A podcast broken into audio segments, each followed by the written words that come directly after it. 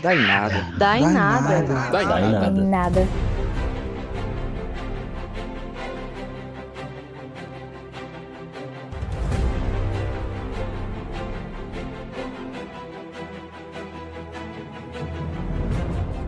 Bem-vindos ao Prismas, o nosso projeto do Dainada para falar sobre representatividade LGBT e qualidade na representatividade. Estamos em ano de eleição e estamos convidando quatro candidatos especiais LGBTs que estão disputando vagas na Câmara e na Assembleia Legislativa pelo Ceará. E esses programas, eles servirão para levantar as discussões pelo Brasil inteiro sobre a qualidade na representatividade e outras questões importantes e lembrar para os nossos ouvintes que o legislativo também é importante. A gente está recebendo hoje aqui a candidata Helena Vieira, a deputada federal pelo PSOL. E Helena Vieira, para os Nadicas que estão ouvindo, é, ela já participou do Dainada em duas edições anteriores, mas nessas edições ela ainda não estava pleiteando uma vaga na Câmara Federal do Brasil pelo Ceará, e agora ela, a gente está nesse contexto diferente. Boa noite, candidata. É um prazer ter você aqui no nosso Prismas da Política, da Representatividade LGBT. Obrigado por ter aceitado o convite. É, obrigada, eu fico muito feliz em participar desse momento. Acho que, é, que, são discussões muito importantes e é muito importante que a comunidade LGBT cada vez mais debata seus candidatos, debata sua representatividade. Agora vamos começar nossas perguntas. E a primeira pergunta é a seguinte: É a primeira vez que você está disputando a uma vaga eletiva, embora você já seja filiado a um partido há muito tempo, mas eu queria saber por que você escolheu se candidatar, principalmente nesse cenário tão caótico. Sim, é a primeira vez que me candidato. Eu já tenho. Comecei minha militância no movimento de educação popular até que eu cheguei à militância no movimento LGBT. E é justamente porque o cenário é profundamente caótico que eu acredito que LGBTs precisam se candidatar e acredito então que a candidatura de uma pessoa trans seja representativa. Mas a candidatura também não pode ser expressão de uma vontade individual. A candidatura é expressão de uma vontade coletiva. Né? Então, antes de eu decidir, houve uma discussão com movimentos, houve uma conversa com o partido, com os setores LGBTs do partido, com outros setores, para que a gente visse se realmente esse nome poderia ser instrumento dessa expressão coletiva. Porque disputar um espaço parlamentar é disputar um espaço em que você vai falar. O parlamentar, ele é ah, muito mais do que a representatividade pura, ele é um instrumento para reverberar um conjunto de demandas, um instrumento para reverberar um conjunto de vozes que não reverberavam nesse espaço, um conjunto de vozes que não eram ouvidas nesse espaço. Ah, os LGBTs e as questões relacionadas à população LGBT, elas estão no centro da política há cerca de cinco anos. Sempre estiveram, mas há cinco anos, com o avanço do conservadorismo, elas estão cada vez mais no centro da política. Então, se a extrema-direita se organiza para suprimir nossos direitos, para poder combater a nossa forma de viver. Inclusive, é impreterível que os sujeitos LGBT se levantem e se organizem politicamente. No outro sentido, é, não é só uma candidatura que visa se eleger. O processo da eleição, o processo da candidatura, ele é fundamental e ele não é só um processo representativo. Eu sempre digo que eu não tenho a pretensão de representar ninguém, porque as pessoas LGBT são absolutamente diversas. O que eu quero é que o mandato que eventualmente venha seja um instrumento para vocalizar demandas. E, em segundo lugar, quero tornar possível que as pessoas imaginem uma travesti no Congresso Nacional. Então eu quero que, por exemplo, uma travesti do Conjunto Ceará decida sair candidata a vereadora nas próximas eleições. Que outras travestis pensem que este espaço da política também é um espaço para o nosso corpo. Porque esse é um espaço do impensável. Então, quando eu me proponho a ser candidata, eu me proponho a fazer isso com seriedade, não dentro do registro das, das, das candidaturas caricatas, que é onde as candidaturas LGBTs historicamente sempre estiveram, é para dizer, olha, nós podemos fazer política. Vocês têm nos matado e no Ceará, sobretudo, têm nos matado muito. Né, foram mais de 25 travestis no ano passado. Esse ano nós já ultrapassamos, por exemplo, em feminicídio, 335 mulheres vítimas de feminicídio, mais de 2 mil jovens ah, foram mortos vítimas de homicídio no Ceará. Então é fundamental que a gente olhe para o poder que ocupa os espaços de poder e diga: olha, vocês não nos mataram todos e nós seguimos nos levantando, porque esse mundo que a extrema-direita defende e que a extrema-direita tenta fazer acontecer, ele não é mais possível de voltar. Os nossos direitos, os avanços LGBTs, das mulheres, da população negra, da juventude, transformou o mundo irremediavelmente para eles. E por isso eles se contorcem tão violentamente. E é por isso que a gente tem o dever de ocupar e o dever de ter uma votação expressiva. Não pelas nossas candidaturas, simplesmente, não por mim ou por outros candidatos, mas porque as nossas pautas são tão importantes que merecem milhares de votos. Helena, então aproveitando esse gancho que você começou a mencionar sobre as candidaturas caricatas, as candidaturas mais sérias, eu queria me aprofundar um pouco no tópico da qualidade dessa representatividade LGBT como candidatura e, eventualmente, ocupando uma vaga no Congresso ou numa Assembleia Legislativa. A gente tem observado, pelo menos aqui no Ceará, por exemplo, além da sua candidatura como uma pessoa trans, a gente tem a Andrea Rossati, né, que é do PPS.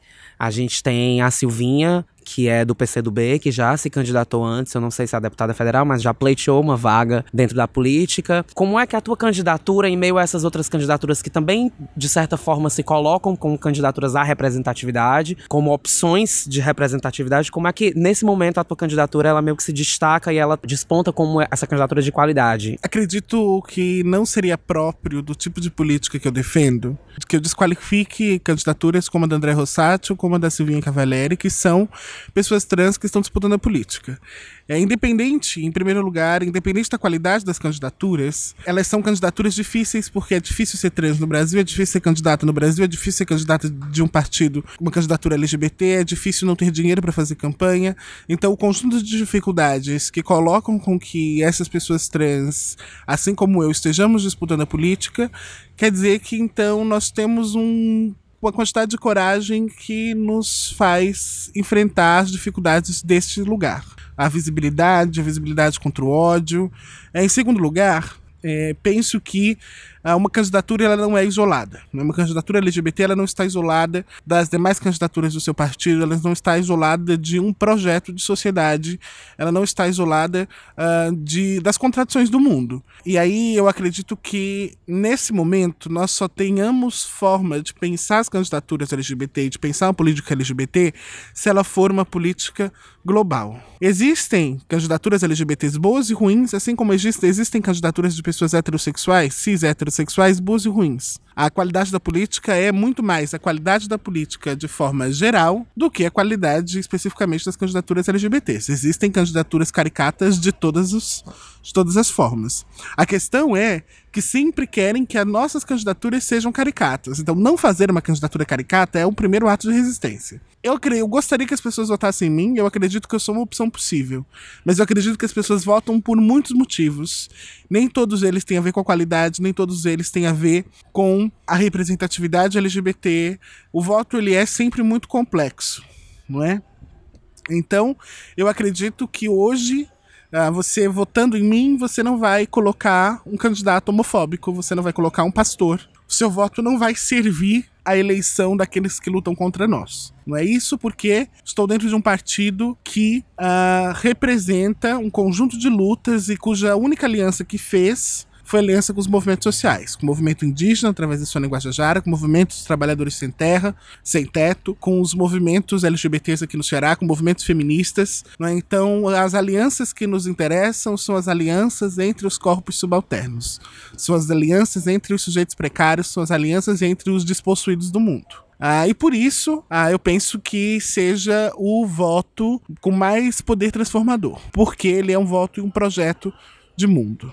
E aí, é, no, no, novamente aquilo, né? Não vou uh, desqualificar a candidatura das companheiras, mas elas precisam lidar com as contradições imersas nas suas, nas suas questões, não é? As contradições imersas em apoiar o governo Camilo Santana, foi um governo que em 17 de março do ano passado se comprometeu com um conjunto de pautas com a população trans por ocasião da morte da Dandara e que cumpriu só as ineficazes, como por exemplo, ele cumpriu que as mulheres trans e travestis podem ser atendidas na Delegacia da Mulher no estado do Ceará. Ora, a Delegacia da Mulher atende casos de violência doméstica. A maior parte da violência que nós sofremos é na rua. Não é violência doméstica porque nem família temos em geral para sofrer violência doméstica. Aprovou o plano estadual, publicou o plano, plano estadual de políticas LGBTs, que não foi é, implementado em nada, prometeu um centro de referência que não aconteceu, prometeu um ambulatório do processo transexualizador que não aconteceu.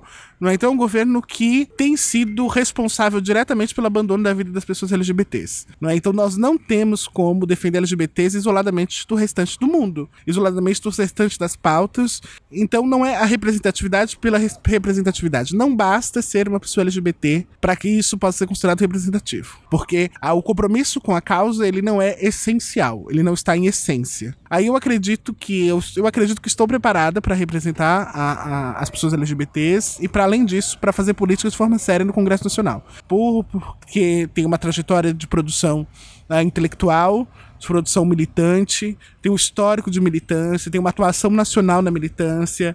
Estive na assessoria do deputado Renato Roseno e fui responsável direta por conquistas importantes da comunidade LGBT e mais do que da comunidade LGBT no Ceará, como por exemplo o passe livre para pessoas vivendo com HIV e AIDS nas regiões metropolitanas do estado do Ceará, que era uma demanda das pessoas vivendo com HIV e AIDS desde 1998 não é? Nós conseguimos uma emenda, a, a, nós aprovamos uma emenda que garante o passe livre. Hoje as pessoas já usufruem desse passe livre, então as pessoas podem se deslocar para fazer seu tratamento aqui no Hospital São José gratuitamente. As pessoas da região metropolitana de Fortaleza, o mesmo para Sobral, o mesmo para a região metropolitana de Juazeiro. Estive na na construção, redigi o projeto de lei da Semana Janaína Dutra, que é uma semana de formação dos funcionários públicos e dos usuários dos serviços públicos no estado do Ceará em relação às questões de combate à LGBTfobia e violência de gênero. É? Então nós temos uma atuação já consolidada uma atuação no legislativo consolidada. O PSOL é hoje o partido que propôs nacionalmente a lei da identidade de gênero, que é a lei João Nery, proposta pelo João Willis. Nós somos o primeiro, uh, um dos primeiros partidos a propor a criminalização da homofobia, que é para mim uma questão extremamente complexa ainda. É, não tenho uh, acordo total com uma criminalização radical da LGBTfobia, porque a gente precisa pensar o direito também em termos dos seus efeitos, né? Que efeito o direito produz para além daquilo que foi pensado enquanto direito. Numa sociedade com acesso desigual à justiça, o efeito de uma criminalização da, LGBTfobia vai, se vai beneficiar, sobretudo, a, a comunidade LGBT rica, que vai provavelmente usar de forma punitivista. Então, acho que os crimes de LGBTfobia devem ser responsabilizados, mas não dentro de uma lógica de que os problemas da comunidade LGBT se resolveriam com a criminalização. A criminalização não é suficiente para resolver nenhum dos nossos problemas. Você tem viajado pelo Brasil e tem publicações relacionadas a temas de principalmente filosofia, sociologia. Caso você venha a ser eleita num cargo eletivo no Congresso Nacional, o que é que essa sua bagagem pode agregar? Atividade legislativa, ela é uma atividade que também é profundamente reflexiva. Ela é uma atividade de você entender. Você, para você conseguir propor um projeto de lei, você precisa entender as demandas, você precisa entender as vulnerabilidades dos sujeitos. E isso se faz vivendo isso, a vivência como um horizonte de conhecimento, mas isso se faz também refletindo a respeito. Né? Isso se faz construindo um caminho de reflexão, um caminho de proposição. Isso é fundamental. É? Um parlamentar, ele fundamentalmente é um grande argumentador das suas causas. E eu acredito que a comunidade LGBT merece um representante capaz não só de formular em termos de política pública como um tecnocrata, como um burocrata, mas capaz de representar, de argumentar com seriedade as suas pautas e que tenha que consiga também espaços para escrever, para formular, porque a atividade política é uma atividade que organiza a nossa vida. Não se pode fazer política irrefletidamente. Não se pode fazer política sem refletir. A política não é uma ciência técnica. A política não é uma arte que você faz com instinto. É preciso refletir. Então eu acredito que seja importante. Em segundo lugar, são formulações que têm a ver com a consolidação do que é o transfeminismo no Brasil. Né? A parte da minha trajetória de escrita ela é uma trajetória que tem a ver com a consolidação de um corpo teórico, que é o corpo do, transfemin do transfeminismo no Brasil. Não é? Então, se, se foram os aportes feministas que permitiram às mulheres entender o conjunto de suas demandas, são os aportes transfeministas que são capazes de fundamentar o sentido das demandas de defesa dos direitos das pessoas trans. Como você vai, sem um conjunto de reflexão, sem um conjunto de argumentos, explicar ou convencer as pessoas sobre a importância de uma lei de identidade de gênero? É? O conhecimento sobre a causa, a capacidade reflexiva, a capacidade de formulação são, são questões fundamentais. E aí é muito importante, elas também não são questões suficientes. Porque senão a gente cai numa perspectiva elitista de política, de que para fazer política precisa ter este, este diploma, ou aquela formação, ou aquilo lá. Não. A política, a democracia subentende que todos podem igualmente fazer política. A democracia subentende que o povo, de quem emana o poder, tem responsabilidade política. Ah, o político não é especial. Ah, a gente teve o governo Lula, que foi um governo com uma série de problemas, mas foi um ótimo governo com um cara que tinha Senai. Então, é importante que haja trajetória e que haja reflexão. Não precisa ser reflexão acadêmica, não precisa ser formação, não precisa ser titulação. Precisa ser uma expressão das vontades coletivas. Como a gente bem sabe, o PSOL é um partido que surge das entranhas do PT, de certa forma, é, em função de divergências ideológicas, na época que, que o PT estava no governo já e talvez já estavam existindo divergências dentro do partido. Eu queria colocar para ti como é que tu observa, porque o governo do PT, apesar dessas divergências e ter deixado, de certa forma, um quê ideológico de lado para funcionar num governo, é um partido cujas políticas acabam chegando de muitas formas na população da periferia e acaba tendo essa abrangência que o pessoal, de certa forma, é um partido que é muito puxado por uma ideia de contingente intelectual e acho que muitas vezes esse discurso não chega na periferia de uma forma mais cooptadora, né, de votos e de eleitores. Como é que tu observa essa distinção e como é que talvez tu pode apontar possíveis mudanças ou perspectivas de transformação nesse sentido? As divisões entre pragmatismo e ideologia, ela é uma divisão profundamente ideológica. É, dizem que o PSOL é um partido ideológico e por isso ele não vai conseguir fazer política. Eu ouvi isso, inclusive, de uma candidatura LGBT daqui, de que, ah, se você votar, você precisa votar em um partido da ordem porque ele vai coligar, ele vai conversar, ele vai fazer política. Ora, aqui no Ceará, nós temos 45 deputados, sendo um deputado estadual do PSOL, que é o Renato Roseno. 46 deputados, perdão que é o Renato Roseno, um deputado de oposição de esquerda ao governo Camilo Santana.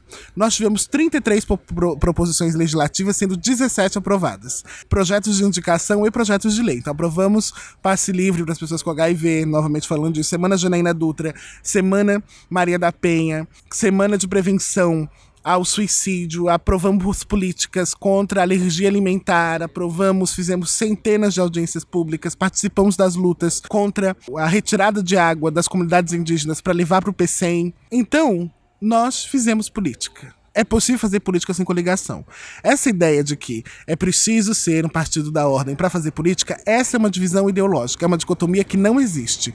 E se a gente quer fazer uma política nova, a gente precisa abandonar as velhas dicotomias que nos deram para pensar. A gente precisa pensar fora do tabuleiro que o sistema nos dá para pensar. E romper com esse tipo de dicotomia é o primeiro delas. Porque ela é uma reencenação da dicotomia natureza-cultura, mas isso não é, isso é um papo, pode ser um papo para um podcast do Dainada. Em segundo lugar, a gente tem que ver quais são os efeitos da, das coligações. É mais fácil, é mais fácil fazer política coligado. É mais fácil fazer política com, grandes, com grande número de apoiadores. Só que essas políticas não serão efetivas. Não é? Nós tivemos um conjunto imenso de políticas LGBTs aprovadas no governo Lula, mas nós não tivemos a redução das mortes de LGBTs. O custo disso foi a organização da extrema-direita. O custo disso foi o fortalecimento de uma bancada fundamentalista que hoje atua intensamente pela regressão dos nossos direitos, inclusive aqueles que nós avançamos pelo judiciário. Então é preciso pensar no preço. É mais fácil fazer política coligado. É mais fácil se render ao imediatismo da política. É muito mais fácil. Só que o caminho de nenhum LGBT foi nunca um caminho fácil a gente é expulso de casa, a gente vive com medo de morrer na rua e não é o caminho fácil que a gente vai conseguir nossas conquistas, porque elas vão ser superficiais. Por exemplo, em um ano, um ano após o golpe, o, o Brasil já estava no mapa da fome novamente. Uma política que se acaba em um ano, ela não foi suficientemente profunda. Ela não foi suficientemente transformadora. Né? Ela não foi capaz de efetivar, do ponto de vista do Estado, a transformação da vida das pessoas, mas do ponto de vista do governo. E do ponto de vista do governo e de uma conjuntura favorável. Porque quando o PSOL deixou o PT, foi quando o PT queria votar a reforma trabalhista. A reforma trabalhista e a reforma da Previdência. Essa mesma que o governo Temer tentou votar. Tem, inclusive, vocês podem ver Luiz Helena, que na época era do PSOL, um, o, o grande discurso que culminou na expulsão dela do PT Ah, porque nós não acreditamos que é assim que se faz política. Porque existe uma coisa muito séria que é o sentimento das pessoas, é a esperança que as pessoas depositam em um projeto de mundo. A gente não tem o direito de trair a esperança das pessoas. A gente não tem o direito de trair o voto das pessoas. Se as pessoas nos deram um voto para cumprir um programa, a gente tem que cumprir esse programa, custe o que custar. Porque senão nós estaremos traindo esse voto. E é importante, tudo bem. Fazer pragmatismo é um jeito fácil de fazer política, mas diga que está sendo pragmático. Diga que você vai fazer uma política que não vai ser aquela do programa. Por exemplo, Dilma. Dilma devia ter dito que ela ia fazer o programa econômico no segundo mandato dela, que era o mesmo do PSDB, que ela ia manter o arroxo, que ela ia reduzir o auxílio, o seguro-desemprego. Ela não disse isso, ela prometeu outra coisa. E foi por outra coisa que ela foi eleita. Entende? Então, a política precisa de transparência, porque sem transparência a gente cai na, no obscurantismo. E é o obscurantismo que permite o nascimento da extrema-direita. É com o obscurantismo que eles criam teorias imensas da conspiração, porque não sabem o que está acontecendo. A cegueira do que acontece no Estado é um dos grandes problemas da nossa política. A gente precisa ser radicalmente transparente. Inclusive para dizer que a nossa proposta pode não ser tão radical assim e que ela tem custos. Só que nossas vidas, talvez algumas populações possam, a classe média possa votar num projeto mais conciliatório. A gente não pode. Sabe por que a gente não pode? Porque nós somos o lado mais vulnerável. Quando a crise chega, é o direito dos mais vulneráveis que é primeiro rifado. E se a gente não tiver um conjunto de sujeitos capazes de defender esses direitos, a gente vai morrer. A gente está ferrado, sabe? Não tem. Então, é possível fazer política sem alianças só que não é fácil fazer política sem alianças. E aí, é, o quanto a gente está disposto a fazer a política? O quanto o nosso compromisso é com a política ou é com o poder? Pode ser que o pessoal não seja um partido ex exatamente popular, mas isso é muito no imaginário das pessoas, porque é também uma operação ideológica é também uma operação ideológica. Porque nós estamos lá nas aldeias indígenas da Japuara, nós estamos nos sertões, nós estamos com comunidades de sem-teto, nós estamos com mais indígenas, nós estamos com LGBTs, sabe? Então, é, nós estamos com travestis. As travestis são de classe média, é uma minoria. É, no Rio de Janeiro o pessoal tá lá nos, nas periferias, nas comunidades. Aqui também nós estamos nas periferias da comunidade. Um dos territórios de Fortaleza que o pessoal mais tem atuação é o Bom Jardim que é um território de periferia. Só que o voto do pessoal é majoritariamente o voto da classe média. Isso é um fato, mas a gente tem que entender o desenho do sistema político para isso.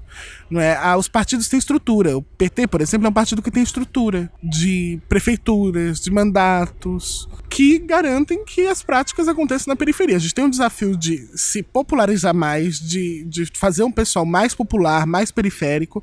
Eu acredito que a gente tem caminhado para isso. A gente tem caminhado para isso quando, por exemplo, a nossa maior aliança hoje é com o movimento dos trabalhadores sem teto, nas grandes ocupações. É? As pessoas dizem com frequência que o pessoal é um partido que só fala de gênero, não fala das questões da classe, porque as questões de gênero não chegam na periferia, não chegam na quebrada. Pois eu passei o ano passado, fui diversas vezes a ocupações da unidade classista, uma ocupação Gregório Bezerra, conversar com, com famílias que não tinham teto sobre gênero e sexualidade. É, é essa ideia é um mito que se produz para dizer que a esquerda radical não pode ser popular é acreditar que as pessoas comuns não podem praticar ideias radicais. É dizer que o pobre, porque tem fome, só consegue pensar na própria comida e não consegue formular política. É isso que querem quando dizem que é um partido intelectualista. Como se as reflexões só pudessem ser feitas por intelectuais. Ora, não é verdade isso. E a gente tem o desafio de ser um partido em que todo mundo discuta política a sério e não só a própria fome, porque a fome precisa ser politizada, porque a dor e a pobreza, se não forem politizadas, elas são só dor e pobreza. Se elas ganham um sentido político, a dor, a pobreza, a homofobia, a transfobia, todo o trauma que o mundo produziu na gente é força e terreno fértil para uma outra perspectiva de mundo nascer. Obrigado, Helena, por essa conversa. Por nada, eu gostei muito. Queria que fosse ser uma entrevista de três horas. Mas foi muito bom e tô ansiosa para ouvir. E na Dicas é isso, esse foi o terceiro Prismas da edição de representatividade LGBT na política. É, a gente aguarda vocês na próxima edição. Boa noite. Boa noite.